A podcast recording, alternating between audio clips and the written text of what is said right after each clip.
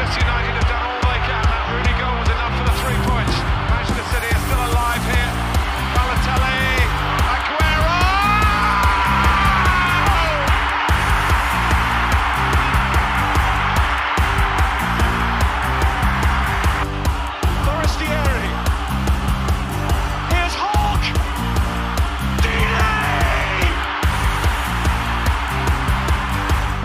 wunderschönen guten Tag und herzlich willkommen zu Radio England. Ich bin Leon Kaminski. Und ich bin Robin Held. Ja, und wir nehmen wieder mal aus verschiedenen Ländern dieses Planeten auf. Ich habe die Ehre, meine ersten Tage seit langer Zeit äh, in Spanien zu verbringen. Ähm, wirklich immer wieder toll hier und ähm, konnte jetzt auch hier einiges an Fußball schauen und äh, haben gerade ähm, wieder uns zusammen telefoniert und nehmen also die, die Folge wieder auf heute und wieder mal aus anderen Ländern. Wie ist es bei dir? Ähm, bei dir auch Meer und Palmen?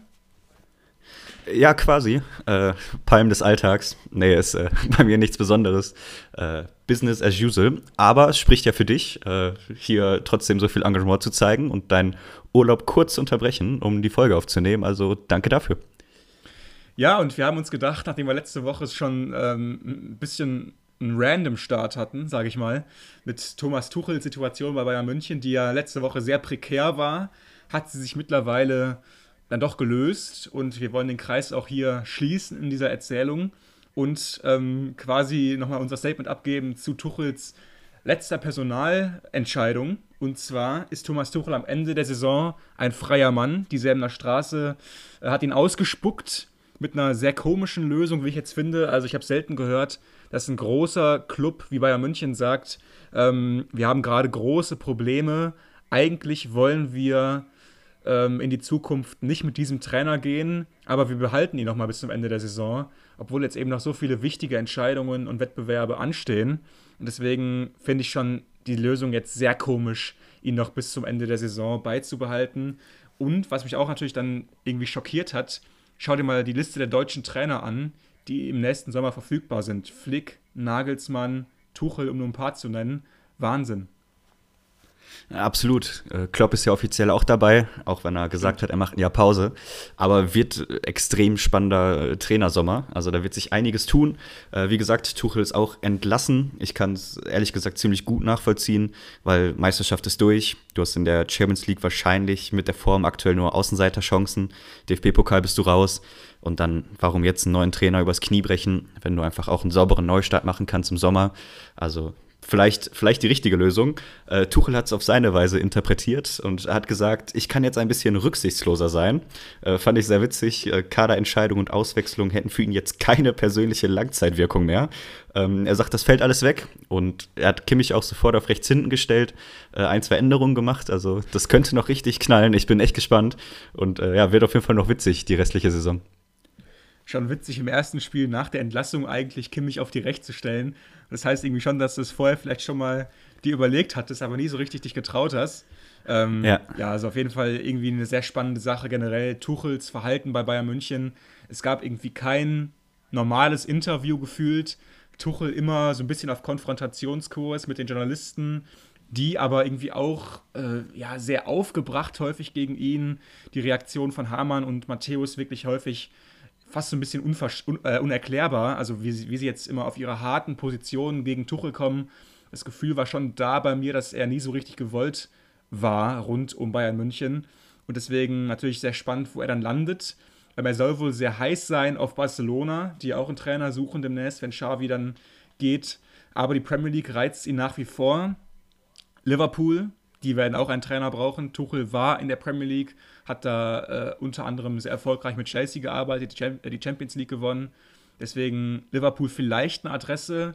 Dort soll aber der Favorit ähm, nach wie vor Xabi Alonso sein. Nagelsmann, laut einem Bericht des Telegraphs, aber auch auf der Liste von Liverpool. Ähm, also mittlerweile schon echt sehr spannende Kandidaten da auch, ne? 100 Prozent. Also ich bin super gespannt, wie sich das Ganze dreht. Ich glaube, Xavi Alonso darf sich so ein bisschen aussuchen, wo es hingeht, ob es Bayern oder Liverpool wird. Und dann äh, wird der Rest, glaube ich, danach fallen. Also die Dominosteine, da wird der erste wahrscheinlich den Namen Xavi Alonso tragen.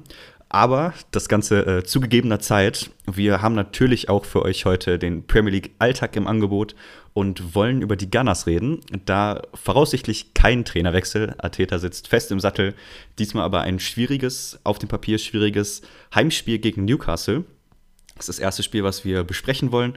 Was ich interessant fand und wäre fast mein Hauptpunkt, über den ich reden möchte bei dem Spiel, die Aufstellung, weil es zwei Sachen gibt, wo Ateta ab und zu mal wieder drauf setzt und ich finde wirklich spannend, gegen wen er das tut. Erste ist die Sechserbesetzung, eigentlich Declan Rice gesetzt. Ihr kennt die Geschichte, das fehlende Puzzleteil und Co. hochgelobt.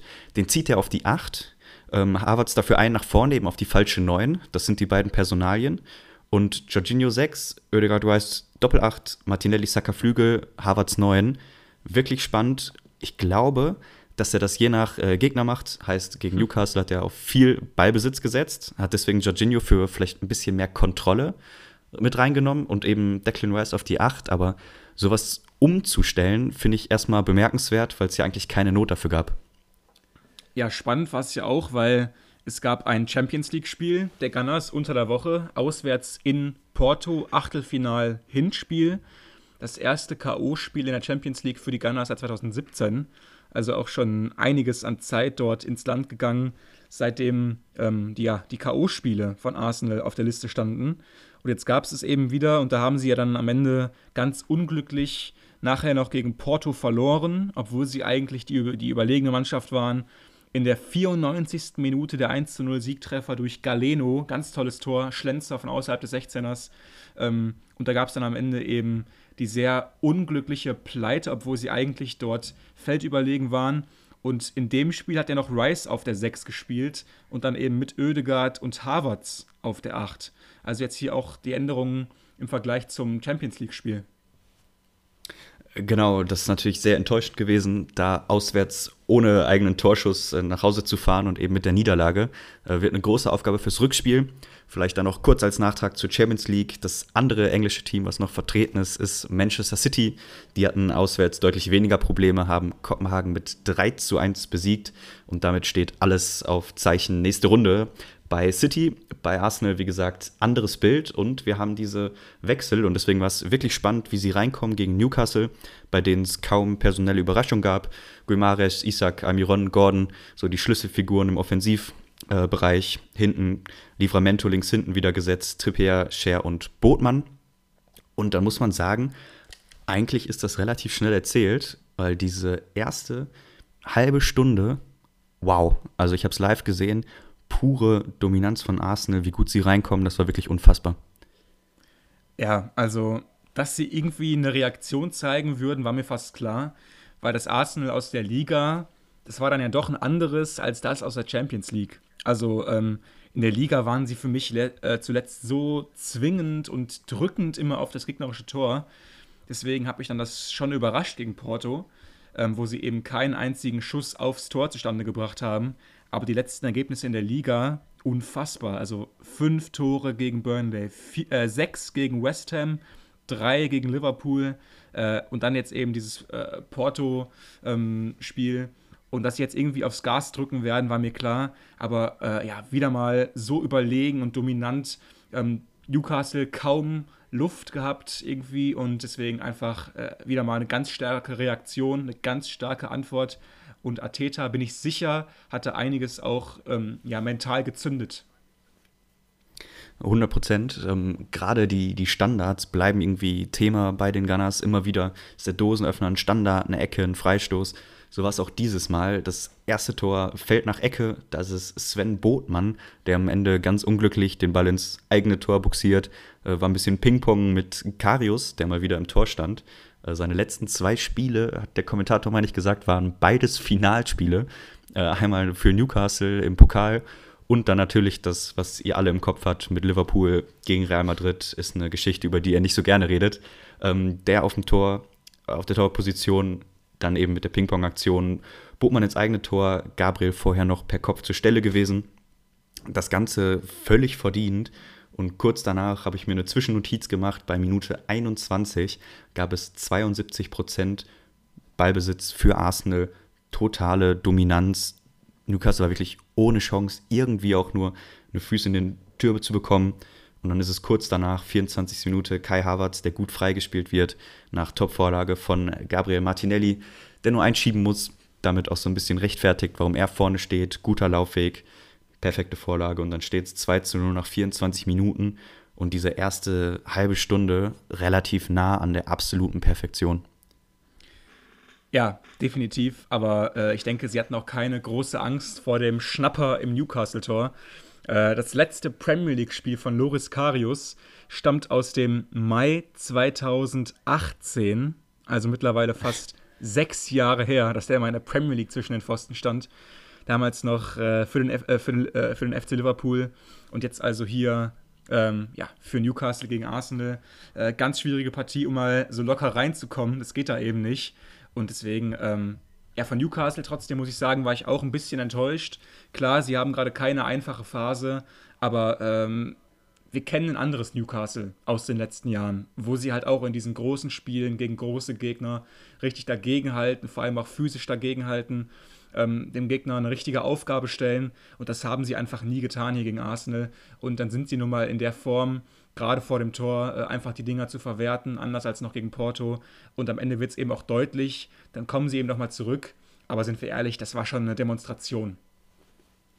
Ja, die ersten 15 Minuten in der zweiten Halbzeit waren dann ein bisschen formverbessert. Newcastle kam einen Tagen besser aus der Pause, hatte dann auch mal Aktionen, mal einen Abschluss über Isaac, der zwei Spieler äh, gut aussteigen lässt. Aber Fakt ist auch, selbst in dieser Phase hatte Arsenal große Chancen. Havertz läuft kurz nach Wiederanpfiff einmal frei aufs Tor, setzt da relativ schwach rechts daneben. Und dann ist es nach 65 Minuten Bukayo Saka, der den Deckel drauf macht. Richtig gute Einzelaktion mit links. Schlänzt er dann den Ball Richtung langes Eck und er findet auch dieses. Und dann steht es eben 3 zu 0. Das 4 zu 0 fällt nur vier Minuten später. Wieder mal ist es eine Ecke. Äh, Kivior ist da zur Stelle nach Declan Rice, der die äh, Standards wirklich gut reingeschlagen hat. Und dann war das Ding durch. Es wurde durchgewechselt eigentlich kaum noch Highlights, bis dann Joe Willock noch zum Ehrentreffer kommt. Sehenswerter Kopfball, der hinten einschlägt. Und am Ende ist es ein 4 zu 1 zu Hause mit einer hundertprozentigen Kehrtumwende im Vergleich zum Champions League-Spiel gegen Porto. Arsenal untermauert, was sie im Moment in der Liga zeigen. Und dieses Spiel, wie gesagt, erste Halbzeit, ich war wirklich beeindruckt. Ich habe selten ein Arsenal-Team gesehen, wo so alles zusammengreift. Also, das war wirklich einer der Top-Tage. Jetzt sind sie mit 58 Punkten im Moment auf Platz 3. Endlich haben äh, die Top 4 auch mal alle gleich viele Spiele. Also man kann mal in der Tabelle wirklich Fazit ziehen. Hm. Da steht jetzt eben Arsenal mit 58, City mit 59 und Liverpool mit 60. Also die drei trennen zwei Punkte. Knapp dahinter ist dann Aston Villa mit 52 Punkten. Jawohl, äh, wohl nicht mehr, nicht, mehr, nicht mehr ernst zu nehmen im Meisterschaftskampf. Aber die drei vorne trennen nur zwei Punkte. Arsenal Statistiken in den letzten vier Premier League-Spielen haben sie 18 Tore geschossen. Sie stellen mit 23 Gegentoren die beste Premier League-Defensive. Du müsstest im Moment doch eigentlich sagen, obwohl sie auf Platz 3 stehen und damit quasi der letzte des Trios sind da ganz oben, sind sie der, der Favorit. Anhand der Form, anhand der Zahlen, es spricht gerade de facto alles für Arsenal. Ja, die Form auf jeden Fall. Also ich bleibe dabei, gegen Pep zu setzen im Endspurt, wenn City noch Chancen auf die Meisterschaft hat. Immer ein schwieriges Thema. Ich glaube, da lassen wir uns noch nicht zu hinreißen. Aber Tatsache ist, von den drei Teams im Moment Arsenal mit Abstand das souveränste in ihren Spielen und auch das überzeugendste. Ich finde immer, wenn sie dann diesen Run haben, sind sie so brutal eingespielt, dann hat man das Gefühl, alles greift zusammen. Ja. Die Frage ist, können sie es halten oder kommt mal wieder eine Schwächephase? Deswegen bin ich auch mit der Aufstellung reingestartet, weil für mich gibt es eben diese Spiele, wo sie einen Lauf haben und dann funktioniert das richtig gut. Falsche Neun mit Havertz und Oedegaard. Sie spielen das insgesamt super flexibel. Jorginho steuert es in der Mitte, ganz viel Kontrolle, spielt, glaube ich, keinen Fehlpass hier über 90 Minuten. Das funktioniert.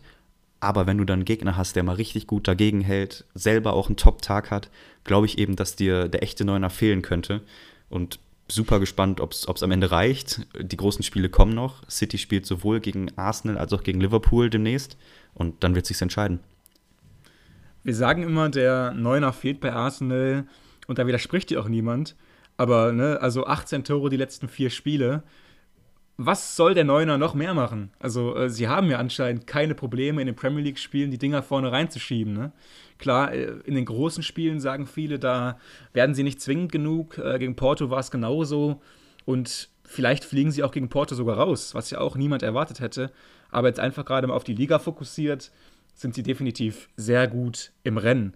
Viele meinten vor dem Porto-Spiel, dass Arsenal die größere Chance in der Champions League hätte auf den Titel als in der Premier League.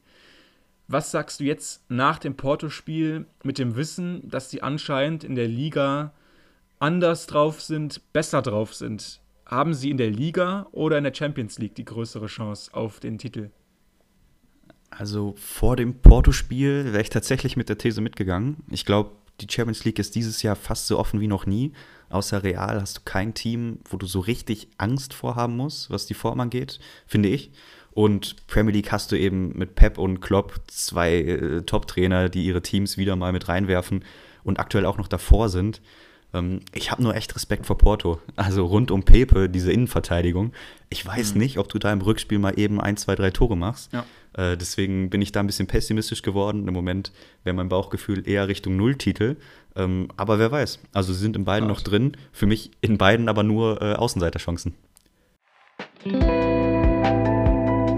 Hallo Leute, hier sind Leon und Robin.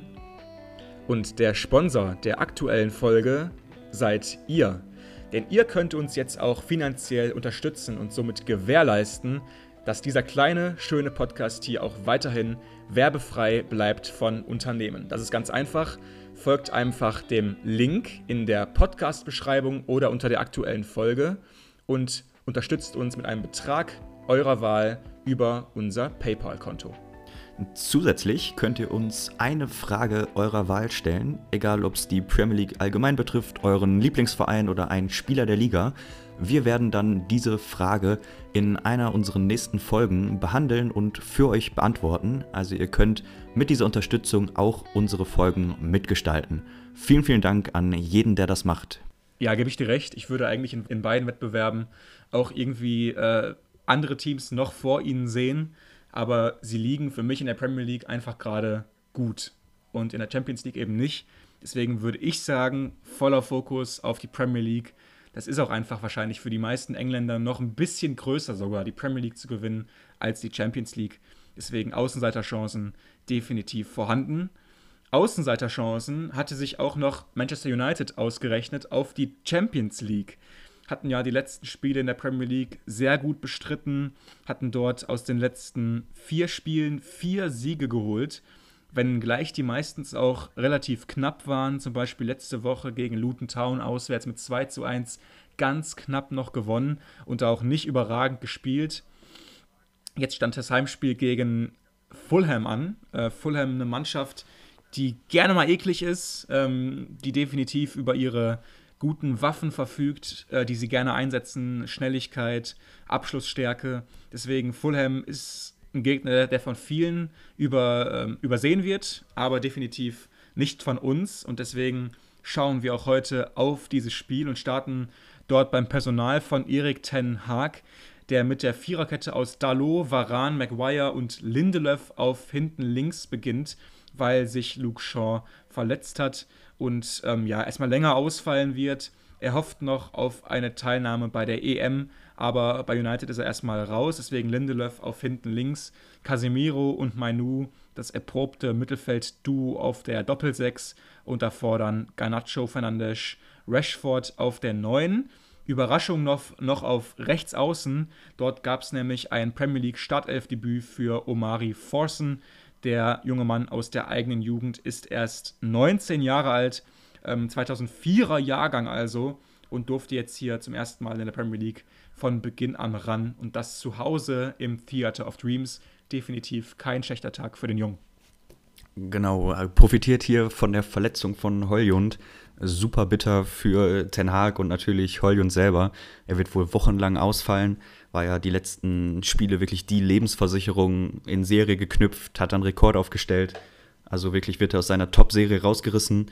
Ähm, deswegen jetzt wieder improvisiert mit Rashford auf der 9 und eben Forst mit seinem Premier League-Debüt. Auf der anderen Seite bei Fulham ziemlich bekannte Gesichter. Wir haben vorne drin Rodrigo Muniz, auf der 10 Pereira, Wilson, Iwobi auf Außen, äh, Reed als Captain auf der 6 und Bessay, Leno noch als zwei prominente Namen hinten in der Viererkette und im Tor.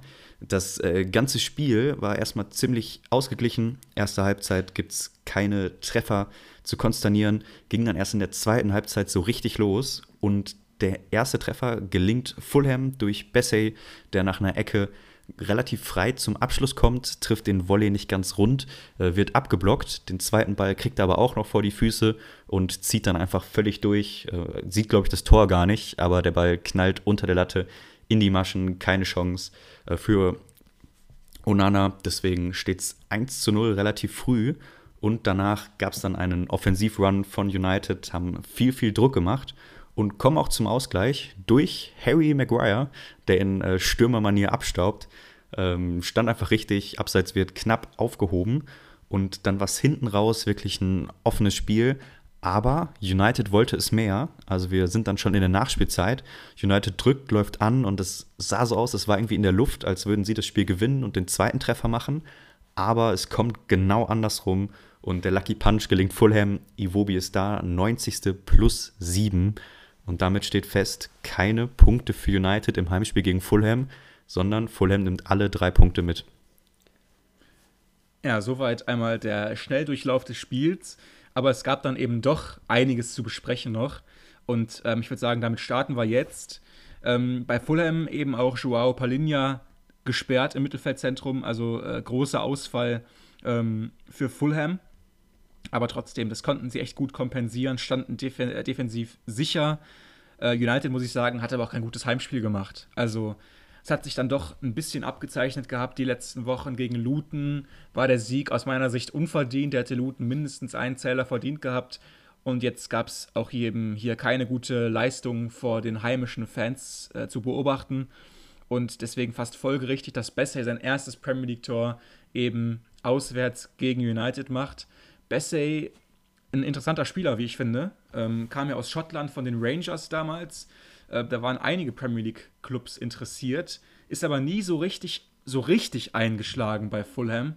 Ich habe darauf immer so ein bisschen gewartet, weil er für mich dann doch ein sehr starker Innenverteidiger ist, körperlich stark, kopfballstark auch bei Standards und macht jetzt eben hier das ganz wichtige 1 zu 0 für Fulham und danach United trotzdem ideenlos insgesamt. Also ich weiß noch irgendwie, Garnacho hat mal eine gute Aktion gehabt, da ist er reingezogen, aber insgesamt dann doch wenig Zwingendes. Und das passte dann doch irgendwie zur Leistung, auch gegen Fulham, wo man dachte, okay, irgendwie schon schwach. Ne? Also einer der größten Clubs der Welt musste ich jetzt hier auswärts gegen Luton zu einem 2-1 mühen. Das ist nicht so richtig würdig. Und so war es jetzt eben auch hier. Dann kamen sie trotzdem noch zum Ausgleich durch den untypischsten Goalgetter der Welt, durch Harry Maguire, der dann ähm, das doch sehr gut macht. Hat die Szene fast vorher auch selbst eingeleitet durch so einen kleinen Run äh, im Strafraum und ähm, staubt dann ab. Deswegen muss ich sagen, da hast du es eigentlich in der Hand. Du musst nicht jedes Spiel gewinnen. Sie haben die letzten vier in der Premier League gewonnen, ich habe es gesagt. Dann musst du eben diesen Punkt da behalten. Und das dann am Ende doch noch zu verlieren, das zeugt dann doch von einer fehlenden Reife. Ja, kann man definitiv so interpretieren. Ich glaube, was ganz, ganz klar wird, ist, dass die entscheidenden Aktionen vorne nicht gut zu Ende gespielt wurden und da merkst du einfach, dass Hollywood fehlt. Also auch ein Rashford ist bei all seiner Qualität einfach kein, kein Neuner, der die Rolle in dem Stil spielen kann. Und es hatte sich gerade alles gefunden und jetzt umstellen zu müssen, da merkt man auf jeden Fall noch, dass Problemchen vorhanden sind. Und es wäre ja nicht United, wenn wir nicht noch äh, ein kleines persönliches Drama mit reinbringen könnten. Und zwar äh, gab es ein Geburtstagskind. Und zwar Anthony. Und der wurde eingewechselt und hatte exakt 40 Sekunden, um Einfluss zu nehmen. 90. plus 9 ist seine Einwechslung datiert. Also ja. ich, ich möchte jetzt hier nicht aus einer Mücke einen Elefanten machen. Aber Tatsache ist auch, dass wir bei Ten Hag und Flügelspielern häufig über das Zwischenmenschliche reden. Und dann hast du ein Geburtstagskind auf der Bank und du lässt ihn nicht ganz draußen, du wechselst ihn aber auch nicht früh ein, sondern du gibst ihm so eine, so eine halbe Minute. Also irgendwie ist das einfach das? nicht glücklich, ja. Nee, da fragst du dich echt, was soll das? Und lass es einfach. Also ich bitte dich, entweder bring ihn rein in der, in der 85. Du weißt bei, bei Flügelspielern besonders, das reicht nicht, wenn die zwei Minuten haben. Die müssen sich an den Ball gewöhnen, an das Spiel gewöhnen, an den Gegner gewöhnen. Das dauert mindestens fünf Minuten. Und darunter kann ein Flügelspieler keinen Impact machen.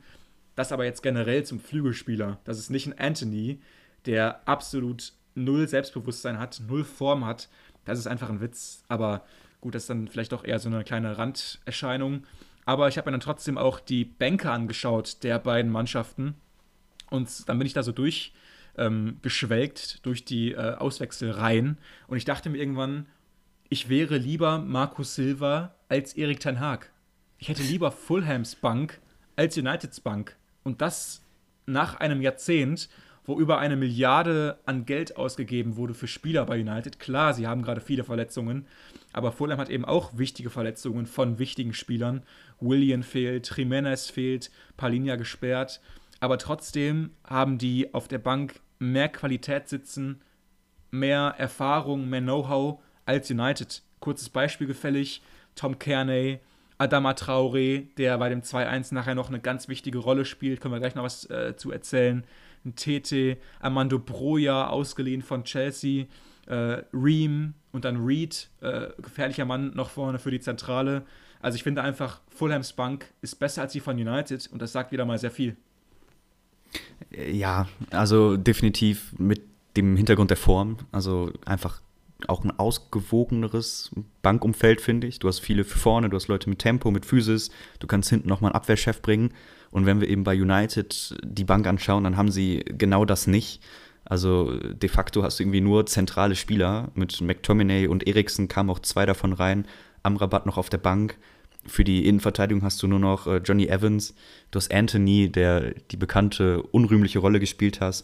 Du hast eben keinen einzigen Neuner. Wenn wir das vergleichen mit äh, Broja auf der anderen Seite, hast du einfach eine Option, du kannst das Spiel nochmal verändern. Ja. Du hast mit Adama Traoré einen, der Impact hat ohne Ende mit seiner Physis, mit seinem enormen Tempo. Und genau das fehlt eben United und bin ich bei dir. Also bei der aktuellen Personalkonstellation und Form ist die Bank von Fulham irgendwie ein bisschen attraktiver. Ja, und die sollte nachher vor allem noch einen sehr großen Einfluss haben, vor allem durch Adama Traoré, der, wie gesagt, in der 97. Minute in der eigenen Hälfte an den Ball kommt. Und er ist einer der schnellsten Spieler auf dem Planeten. Es ist Aston Villa zu verdanken, dass er jetzt das Tor gegen United schießen konnte, weil Aston Villa hat ihn damals aus La Masia, aus Barcelona geholt als er wirklich nichts hatte außer Schnelligkeit. Ich habe wirklich die Anfänge von ihm gesehen. 2015 bei Aston Villa war es, glaube ich. Jetzt nagelt mich nicht fest. Das war jetzt einfach aus dem Kopf mal so eine Zahl. Ich glaube, es war damals. Und er hatte wirklich nichts außer pures Tempo. Der hatte einen Ballkontakt. Es war absurd schlecht. Aber ähm, ich dachte irgendwie schon damals, der ist einfach nicht von dieser Welt. Also diese Schnelligkeit, das kannst du halt im Fußball nicht, das kannst du nicht verteidigen, das kannst du nicht verteidigen. Der Junge hat Körper, der ist schnell und der kann einfach langlaufen die Linie und dann einen Ball reinbringen. Und genau das packt er einfach wieder aus hier, läuft rechts die Linie entlang, entwischt allen, geht dann aber nicht zur Grundlinie, ist halt ein bisschen schlauer geworden über das letzte Jahrzehnt, läuft dann so ein bisschen mehr in Richtung Zentrum, in Richtung Strafraum Mitte und dann kommt eben der clevere Ball auf den mitgelaufenen Alex Iwobi, der schlägt den Haken nach innen, lässt der Gegenspieler aussteigen. Maguire zeigt noch Feuer an, passt auf den Iwobi auf in der Mitte, aber es macht keiner. Und dann trifft er eben ins kurze Eck, clever zum 2 zu 1, der Sucker Punch im Old Trafford nach 97 Minuten. Und die gute Form von vier Premier League-Siegen in Folge ist dahin. Sehr gute Erinnerungen oder Schätzungsvermögen hast du. Er hat von 2015 bis 2016 genau ein ja, okay. Jahr für Aston Villa gespielt. Zehn Spiele. Also ein bisschen äh, Sample Size ist da. Und ja, gehe ich mit. Also mittlerweile müssen wir den Mann ja nicht mehr vorstellen. Hat ja mit seiner äh, Babyöl-Affäre auf den Armen äh, wirklich für Schlagzeilen gesorgt. Äh, ja, hier endlich mal wieder entscheidend bei einem Premier League-Spiel mit dabei gewesen. Sammelt eben den Scorerpunkt. Hier die Vorlage. Hat ja, finde ich, fast ein bisschen wenig aus, aus seinen Veranlagungen gemacht. Hatte selten ja, wirklich überzeugende definitiv. Saison. Äh, Ob es jetzt bei den Wolves war, jetzt bei Fulham oder auch bei seinem Zwischenstep in Barcelona einfach nicht richtig glücklich gewesen. Ähm, aber ich würde sagen, damit äh, lassen wir das United-Bashing, äh, vielleicht auch nochmal hier der Ausgeglichenheit halber, äh, United war hier nicht schlechter. Also es war ein 50-50-Spiel, was sie zu Hause machen. 21 zu 17 Schüsse. Am Ende ist es einfach der, der Lucky Punch, der dann eben Fulham gelingt und nicht United. Aber Tatsache ist, dass man über die Joker und auch über den Spielverlauf reden muss. Definitiv. Und ähm, es war jetzt einfach auch so ein Spiel, was gezeigt hat, dass sie noch nicht so reif sind, wie sie jetzt schon manche gemacht haben. Also klar, in der Premier League hatten sie jetzt die gute Form, sie haben einen Run gestartet, alle haben gesagt, wir haben ja auch darüber hier gesprochen, ich habe ja auch schon so ein bisschen Angst bekommen als Villa-Fan. Okay, jetzt kommen die eben. United mit dieser Wucht, mit der guten Form, ähm, die guten Offensivspieler, die sich ja dann ja auch immer besser in Form gebracht haben durch Scorer. Ähm, jetzt kommen sie eben ran, aber dann äh, war es das erstmal jetzt quasi mit ihrer ähm, Aufholjagd, obwohl sie nächste Woche ja wieder ähm, anknüpfen können. Dann wird es aber ein bisschen schwieriger. Dann geht es nämlich äh, in den blauen Teil der Stadt und dann geht es auswärts gegen Man City Sonntag. Da also das große Topspiel. Ich bin sicher, ähm, Pep und Ten Hag werden da einiges für uns im Petto haben.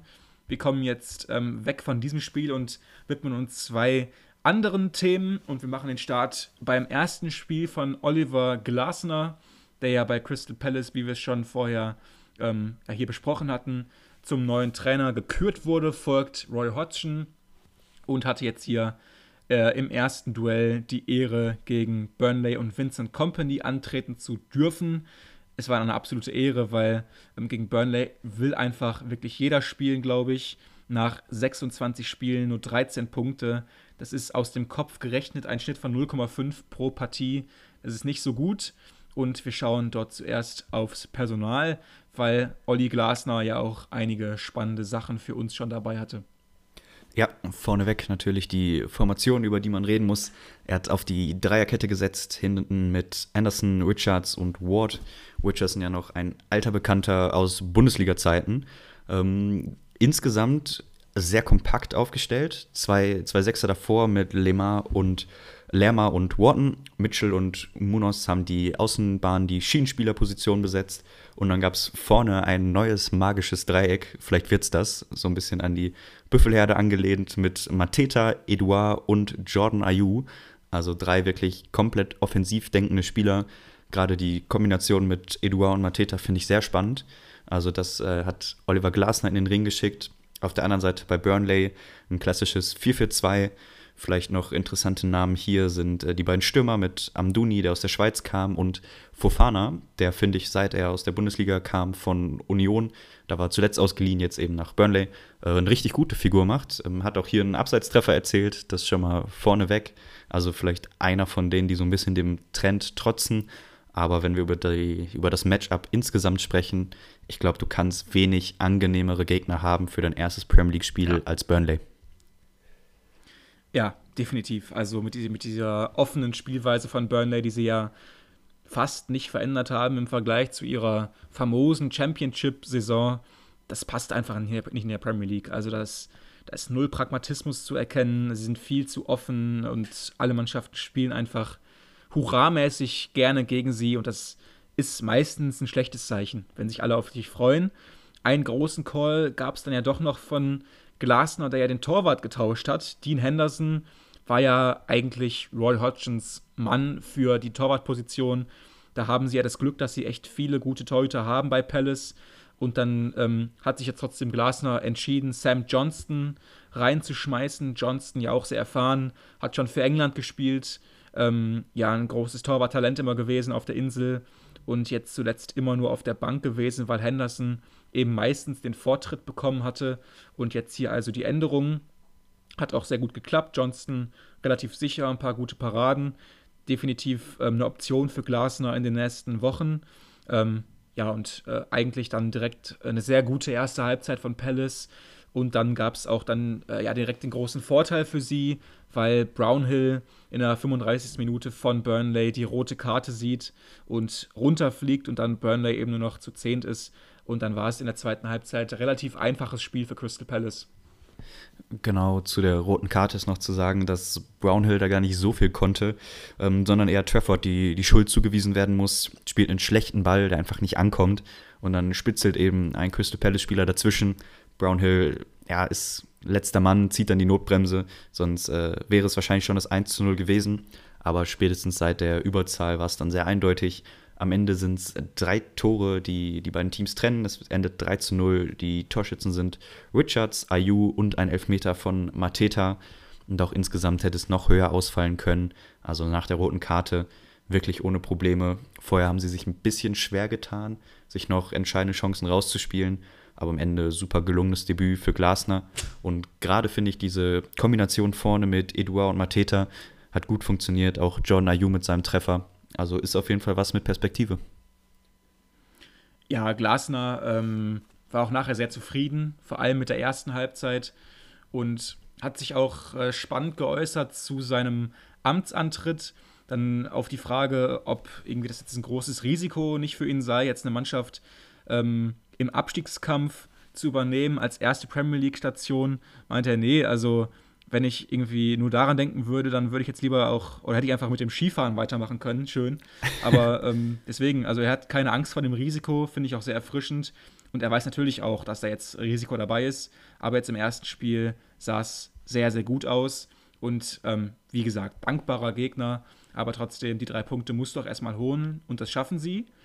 Deswegen, ähm, das war das. Dann gab es noch eine andere Aktion, die uns auch nicht entgangen ist. Und zwar ähm, war das eine Aktion im Spiel zwischen Sheffield und den Wolves.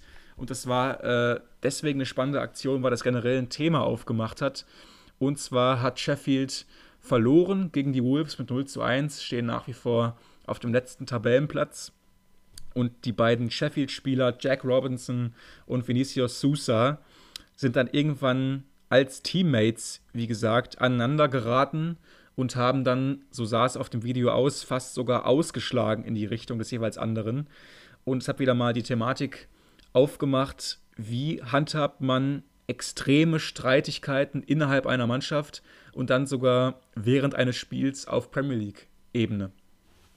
Ja, in diesem Fall wurde es überprüft vom VAR, aber es blieb ganz ohne Konsequenzen.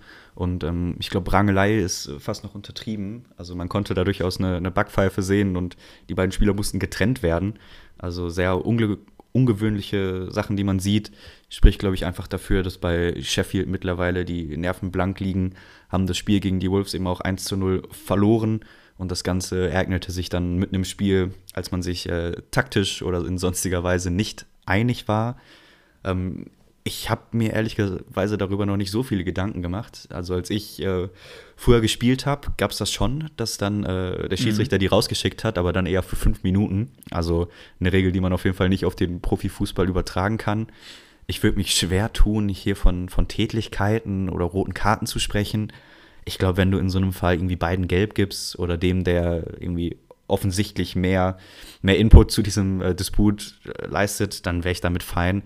Aber da jetzt ein großes Fass aufzumachen, sehe ich ehrlicherweise nicht. Ja, ich finde, es sagt meistens mehr so ein bisschen was darüber aus, wie es in der Mannschaft gerade aussieht. Also wenn Spieler anscheinend einen Disput haben und das dann nicht irgendwie mental ähm, klären können, mit sich selbst ausmachen können oder dann auch direkt äh, ja, das in Handgreiflichkeiten umschlägt, das sagt einfach, dass es gerade einfach schlecht aussieht. Klar, sie sind auf dem letzten Tabellenplatz, ähm, absolut chancenlos. Auch der Trainerwechsel wieder zurück zu Chris Wilder ist verpufft. Er hat sie definitiv hinten sicherer gemacht. Sie kassieren insgesamt weniger Tore als noch zuvor, aber es reicht bei weitem nicht für diese Liga. Sie werden vollkommen verdient absteigen, haben diesen Premier League-Status überhaupt nie verdient gehabt in dieser Saison. Und dass jetzt noch die beiden Spieler dort aneinander geraten, war dann das neueste Zeichen davon. Ich würde sagen, ähm, ja, es war jetzt auf jeden Fall keine schöne Szene, aber sowas gibt es im Fußball. Es ist ähm, ein Sport, der definitiv auch von Emotionen lebt und der wurde jetzt eben, oder diese, diese Emotionen wurden jetzt eben auch hier gezeigt. Und ich würde sagen, wir gehen noch ganz kurz zu etwas Wichtigerem, weil es gab ja auch heute das Finale im League Cup und ähm, es läuft ja gerade auch noch bei dir parallel und ich habe gesehen, dass dort gerade was ganz Entscheidendes passiert ist. Liverpool hat den Führungstreffer in der Nachspielzeit der Verlängerung oder in der Verlängerung ähm, generell erzielt. Virgil van Dijk mit dem Kopfball von der ähm, ja, von einer Ecke, ähm, die von rechts kam, Also 1 zu 0 für die Reds. In den letzten Sekunden befinden wir uns gerade, oder? Äh, wir sind schon durch. Also ich habe gerade rübergeschielt, äh, wie schon die ganze Zeit ab und zu und die Spieler sind auf dem Platz. Äh, große Freude. Der erste Titel der Saison ist entschieden. Wir haben es ah, okay. wenig besprochen, aber Carabao Cup können wir einen Haken hintermachen. Das Finale zwischen Chelsea und Liverpool endet mit 1 zu 0 für die Reds. Goldener Torschütze, du hast gesagt, ist Van Dijk mit sehenswertem Kopfball. Ist ihm vorher schon mal gelungen. Selbes Spiel, aber da gab es noch Abseits. Ähm, beide Teams haben den Pfosten getroffen. War insgesamt ein wirklich gutes, gutes Finale. Ein sehr gutes 0-0. Und ja, kurz vor Elfmeterschießen, 119. Minute, ist es eben Van Dijk in Sergio Ramos Manier und entscheidet das Finalspiel. Und damit ist für Klopp, korrigiere mich gerne, alle vier Titel noch drin. Also ja. die Geschichte fängt sich an zu schreiben und der erste Haken ist gesetzt. Also äh, kann jetzt, kann jetzt so richtig losgehen. Und äh, ich sehe gerade, ist äh, Riesenjubel, also von wegen Carabao ja. Cup interessiert keinen, stimmt nicht, ist sehr emotional und wird gefeiert ohne Ende.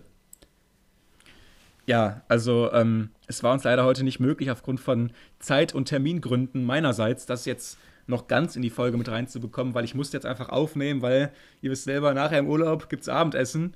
ähm, aber klar, ähm, deswegen haben wir es jetzt noch ganz kurz reingenommen. Ich denke, es ist einfach riesig für Liverpool, weil sie jetzt eben wissen, es gibt auf jeden Fall einen Titel mit Klopp noch. Also jetzt alle sprechen von vier Titeln und Premier League und Champions League noch vielleicht im letzten Jahr von Klopp, das wäre doch echt magisch. Aber jetzt wissen sie eben, okay, sie haben diesen einen verflixten Titel sicher, den kann ihnen keiner mehr nehmen und die Freude habe ich gerade auch gesehen, war einfach riesig nach dem Kopfballtor von Van Dijk. Also ob es jetzt irgendwie der Ligapokal ist hin oder her, das kratzt die gar nicht. Die haben diesen ersten Titel der Saison geholt. Ja, trotzdem ähm, vielleicht noch, um ein bisschen ausgewogener da ganz kurz über berichten. Chelsea mit wirklich, wirklich guter Partie. Also rein tabellenmäßig würde man ja denken, dass das ein Selbstläufer sein müsste für Liverpool. Der war es aber nicht. Also gerade vorne mit Sterling, Jackson, Palmer haben richtig gut funktioniert. Auch ein Kunku, als er reinkam. Äh, Gallagher hat den Pfosten getroffen nach einer wirklich schön rausgespielten Aktion. Auch die Doppelsechs mit Caicedo und Fernandes hat relativ gut funktioniert. Colwell hinten mit wichtigen Blocks. Also insgesamt ein Spiel auf Augenhöhe, wo Liverpool am Ende einfach den Lucky Punch setzt. Ähm, völlig ausgeglichen. Zu weit gehört auch, dass Liverpool eben, ihr kennt die Geschichte, wir haben es letzte Woche mal ein bisschen ausführlicher gemacht, ja, mittlerweile sechs, sieben, acht Top-Spieler fehlen und einer ist auch noch dazugekommen in dieser Partie. Äh, Rhein Gravenberg musste vom Platz getragen werden, nach wirklich üblem Foul. Äh, mit offener Sohle auf den Knöchel ist dann noch weggeknickt, mhm. sah gar nicht gut aus. Also einer mehr, der auf die Liste kommt, neben Thiago, Allison, äh, Trent Alexander-Arnold, Jota, Curtis Jones, Schoboschlei, Nunes und Salah und jetzt eben auch Gravenberg. Also das Ganze ist wirklich übel. Aber Fakt ist, äh, der Sieg steht, der Titel steht und die erste Entscheidung dieser Saison. Wir hatten in der vergangenen Folge ja auch darüber schon gesprochen, dass die Verletzungen am Ende den größten Ausschlag geben könnten im Titelrennen in der Premier League. Und ähm, ja, jetzt haben sie es irgendwie noch rumgekriegt, mit diesen ganzen Verletzungen diesen ersten Titel trotzdem zu holen. Ähm, ich denke, Chelsea die letzten Wochen wurde ja auch schon so ein bisschen besser, hat man gemerkt. Letzte Woche auch dann den Punkt geholt gegen Man City. Deswegen hätte ich sie jetzt eigentlich dann doch in der leichten Favoritenrolle gesehen, vor allem mit diesem großen Personalproblem der Reds. Aber trotzdem Liverpool einfach in den Finals irgendwie was ganz anderes. Und Van Dijk, ich bitte dich, ne? Also er hat ja vorher auch schon ein Abseitstor gemacht gehabt, was ja auch umstritten war in diesem Finale. In den großen Spielen einen Virgil van Dijk zu haben, ist einfach echt eine Geheimwaffe.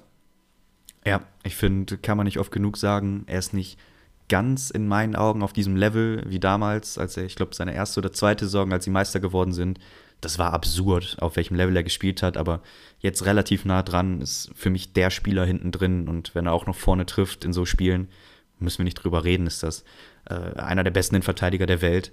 Ähm, vielleicht nochmal, um das Verletzungsthema abzuschließen. Also in diesem Finalspiel haben für Liverpool gespielt Conor Bradley von Anfang an und von der Bank Clark, McConnell, Dance und Kwanzaa. Also ich weiß nicht, vielleicht seid ihr Liverpool-Experten und äh, habt die Jungs schon seit sechs, sieben Jahren beobachtet. Tatsache ist, die haben noch nicht viel Premier League und Pokalluft geschnuppert und die alle haben gespielt in diesem Final und alle mindestens 30 Minuten, bis auf Kwanzaa, den Innenverteidiger, der kam erst zur Halbzeit der Verlängerung. Also das, da müssen wir einfach drüber sprechen. Das ist ein Riesenthema, was eben aufgemacht wird durch Verletzungen. Umso bemerkenswerter, dass sie es am Ende mit ja, dem größeren Willen dann zu sich gezogen haben. es ist Wahnsinn und natürlich sind sie jetzt dann doch stark gehandicapt, weil wir auch immer wieder dann in den Vergleich gezogen haben zwischen zum Beispiel Arsenal, was ja echt wenig Pech zu haben scheint mit Verlängerungen, äh, mit Verletzungen, sorry, in diesem Jahr. Und dann im, im direkten Vergleich äh, Liverpool dazu, vor allem Mo Salah, wir wissen, wie wichtig er für das Spiel von ihnen ist. Äh, Nunez, Alexander Arnold, Soboslai überragende Saison gespielt. Rota kommt gerade gut rein. Äh, Thiago Langzeit verletzt sowieso. Alisson Becker, äh, Stammtorwart, super in Form, auch verletzt. Also das sind schon echt die Key Players, die da wirklich fehlen bei ihnen. Und wie gesagt, den ersten Titel kann ihnen keiner mehr nehmen. Deswegen gerade auch die Euphorie, denke ich mal, sehr groß bei ihnen. Und es freut mich jetzt dann doch, dass wir äh, den Titel dann doch noch hier besprechen konnten. Ich habe schon so ein bisschen Angst gehabt, also nachher irgendwie wieder äh, zu hören, irgendwie, ja, warum sprecht ihr nicht darüber? Jetzt haben wir es noch reinbekommen, ist doch schön. Und ich würde sagen, wir gehen dann auch zu den Ergebnissen über des, äh, zum 26. Spieltag. Dort gab es eben auch schon eine Liverpool-Partie am Mittwoch gegen Luton Town, eben vorverlegt aufgrund des Finals im Carabao Cup. Das hat Liverpool mit 4 zu 1 gewonnen. Chelsea-Tottenham verschoben aufgrund Chelseas ähm, ja, Beteiligung am Finale. Crystal Palace schlägt Burnley mit 3 zu 0. Aston Villa, können wir noch ganz kurz drüber sprechen, schlägt Nottingham Forest mit 4 zu 2. Ganz starke erste Halbzeit von Aston Villa, die jetzt auch diese wichtige Lücke auf Man United aufgrund deren Pleite wieder mal auf 8 Punkte vergrößern konnten. Ähm, Champions League sieht immer realistischer aus für Unai Emery und Aston Villa. Ja, ist dein Ärger schon fast verflogen. Das war äh, damals wirklich, wirklich bemerkbar, als das Spiel äh, für United äh, tendierte im, im direkten Duell. Aber jetzt sieht es wirklich gut aus. Also, wenn wir einmal für euch die Zahlen mitliefern, sind jetzt auf Platz 4, 26 Spiele, 52 Punkte. Ähm, ich denke, der, der Gegner, auf den man gucken muss, ist Tottenham. Die haben aktuell ein Spiel weniger und sind fünf Punkte hinter denen. Also, sollten die gegen Chelsea gewinnen, sind es eben nur noch zwei Punkte vor für Villa. Aber definitiv realistisch. Wir haben jetzt Spieltag 26. So viel ist gar nicht mehr zu gehen. Fulham schlägt Man United auswärts mit 2 zu 1. Brighton trennt sich von Everton mit 1 zu 1. Ja, das war ganz unglücklich für Everton, die schon geführt hatten in der Schlussphase. Und dann gab es noch den Lucky Punch für Brighton. Louis Dunk mit dem Ausgleich in der 95. Minute wäre ein ja, wäre ein ganz großer äh, Sieg gewesen für Sean Deitch dort unten im Abstiegskampf, aber den verpassen sie aufgrund von Louis Dunk. Man City schlägt Bournemouth mit 1 zu 0. Phil Foden schießt das Tor des Tages. Arsenal triumphiert zu Hause gegen Newcastle mit 4 zu 1. Wir haben es besprochen. Die Wolves ebenfalls zu Hause erfolgreich gegen Sheffield, ähm, das sich ja, gegenseitig runtermacht und gewinnen mit 1 zu 0. Und morgen Abend dann noch West Ham gegen Brentford. Bitte nenne uns deinen Spieler des Spieltags. Ich bin sehr gespannt, ob du mir wieder heute meinen Auserkorenen wegschnappst oder nicht. Äh, würde mich wundern. Also ich äh, gehe natürlich mit Arsenal. Also so hoch gelobt und ja, okay. wirklich stark gewesen. Deswegen nehme ich auf jeden Fall einen Arsenal-Spieler und habe mich für, für einen entschieden, der es äh, sicherlich noch nicht war. Und das ist Kai Havertz. Ich ähm, muss ihn einfach nehmen. Er hat getroffen und eine Vorlage geliefert hat für mich diese Neuner-Rolle immer in Wechsel mit Oedegaard in diesen Räumen einfach unglaublich gut besetzt. Ähm, ist vielleicht noch nicht so richtig durchgekommen, aber gerade dieses Wechselspiel plus Declan Rice auf der 8 mit immer wieder mhm. guten Läufen, wo er den Ball bekommen hat, sich dreht und eben nach vorne rennen kann, weil er nicht diesen Druck hat, die alleinige 6 besetzen zu müssen, hat einfach taktisch so gut ja. funktioniert und für mich Harvards auch großer Bestandteil, dass das so gut gelaufen ist. Ähm, viel Präsenz gehabt mit seiner Körperlichkeit trifft, legt vor. Viel mehr kann man sich, glaube ich, nicht von ihm wünschen. Deswegen Kai Havertz, mein Spieler des Spieltags. Vielen Dank für den kleinen Seitenhieb, den ich jetzt trotzdem nicht kommentieren werde, auch wenn das jetzt natürlich sehr verlockend für mich ist. Ähm, meiner kommt aber auch aus dem Mittelfeld und heißt Douglas Luiz. Ich musste einfach mal wieder einen Villa-Spieler nehmen. Ähm, ja, überragende erste Halbzeit von Villa hier gegen Nottingham Forest, führen da lange Zeit 3 zu 0. Dann noch mit dem unglücklichen Anschlusstreffer vor der Pause aber trotzdem am Ende äh, eindeutiger Sieg. Und einer trifft eben doppelt Douglas Luiz, der zentrale Mittelfeldspieler von Aston Villa. Nach Kamaras Verletzung ist er ja, noch wichtiger geworden. Und ganz kurz mal hier die Zahlen für dich Unwissenden, was Aston Villa und so weiter angeht. Douglas Luiz ne, spielt auf der 6 und hat es diese Saison sage und schreibe neunmal vollbracht, zu treffen, nur in der Liga und hat noch vier Vorlagen geliefert, also 13 Scorerpunkte von der tiefen 6 für Douglas Luiz. Das sind mal Zahlen, oder? Du rennst da offene Türen ein. Also ich bin ein Riesenfan, glaube, ist qualitativ mit Watkins mit so viel Abstand der, der wichtigste und beste bei euch. Ähm, ich habe ganz viele Aktien in den Jungen und ich glaube, dass ihr den halten ja. konntet mit dem Scorer-Output. Äh, Riesenverdienst. Ich verstehe nie, warum Manchester, warum Man City die Rückkaufoption nie gezogen hat für ihn. Das ist eins der großen Mysterien für mich im Fußball. Aber sie haben es nicht getan und jetzt ist er ganz der Spieler von Aston Villa. Und um ihn loszueisen, da wird es einiges an Geld brauchen. Und vielleicht kann er ja auch nächstes Jahr dann schon Champions League spielen mit Villa. Wir werden es weiter beobachten. Ja, habe ich wieder mal sehr gefreut, hier aus Spanien sogar mit dir den Podcast aufzunehmen. Ähm, äh, ganz kurze Anekdote vielleicht noch es ist immer wieder toll, als Podcaster ins Ausland zu fliegen, weil wir eben immer unser Mikrofon mitnehmen müssen. Das wirst du ja sicherlich auch immer wieder kennen. Ja. Und es ist immer wieder überragend, wie dann die ähm, Sicherheitsmitarbeiter an den Flughäfen auf dieses Mikrofon im Gepäck reagieren. Ähm, jetzt musste ich mich schon wieder hier die Frage gefallen lassen, ob ich denn Sänger bin am Flughafen. Mhm. Und natürlich, ähm, das bleibt nicht unbemerkt von anderen Passagieren und dann zu erklären, nein, ich bin kein Sänger, das ist keine Handgranate, das ist einfach nur ein handelsübliches Mikrofon. Ich habe nichts Böses im Schilde, immer wieder überragend. Äh, ja, also kennen wir wirklich. Es fast, fast jedes Mal, wenn das Ding äh, beim Flughafen bei der Sicherheitskontrolle äh, durch den Monitor fährt, wird man immer gerne darauf angesprochen. Ja. Es ist so ein Running Gag bei uns und freut mich, dass du wieder Spaß hattest. Ja, Leon Kaminski, der Sänger aus Spanien. So werde ich hier jetzt wahrscheinlich meine nächste Karriere antreten. Ansonsten, wenn das nicht gelingt, hören wir uns nächste Woche wieder bei Radio England. Bis dahin, ähm, Paper-Link in der Beschreibung. Ähm, ja, könnte man vielleicht hier mit ein Bier ausgeben oder so äh, in Spanien. Das wäre natürlich sensationell. Ansonsten folgt uns bei Instagram und auf X. Lasst Feedback da zur Sendung und wir hören uns nächste Woche wieder. Macht's gut. Bis dann, bleibt gesund. Ciao, ciao.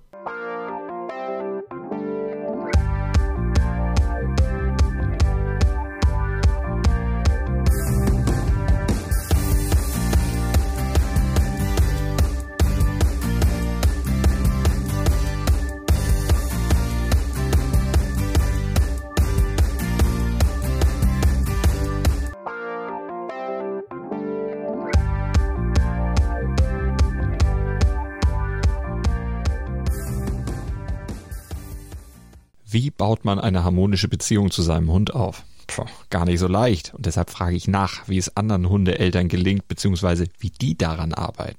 Bei Iswas Dog reden wir dann drüber. Alle 14 Tage neu mit mir, Malte Asmus und unserer Expertin für eine harmonische Mensch-Hund-Beziehung, Melanie Lippisch. Iswas Dog mit Malte Asmus. Überall, wo es Podcasts gibt.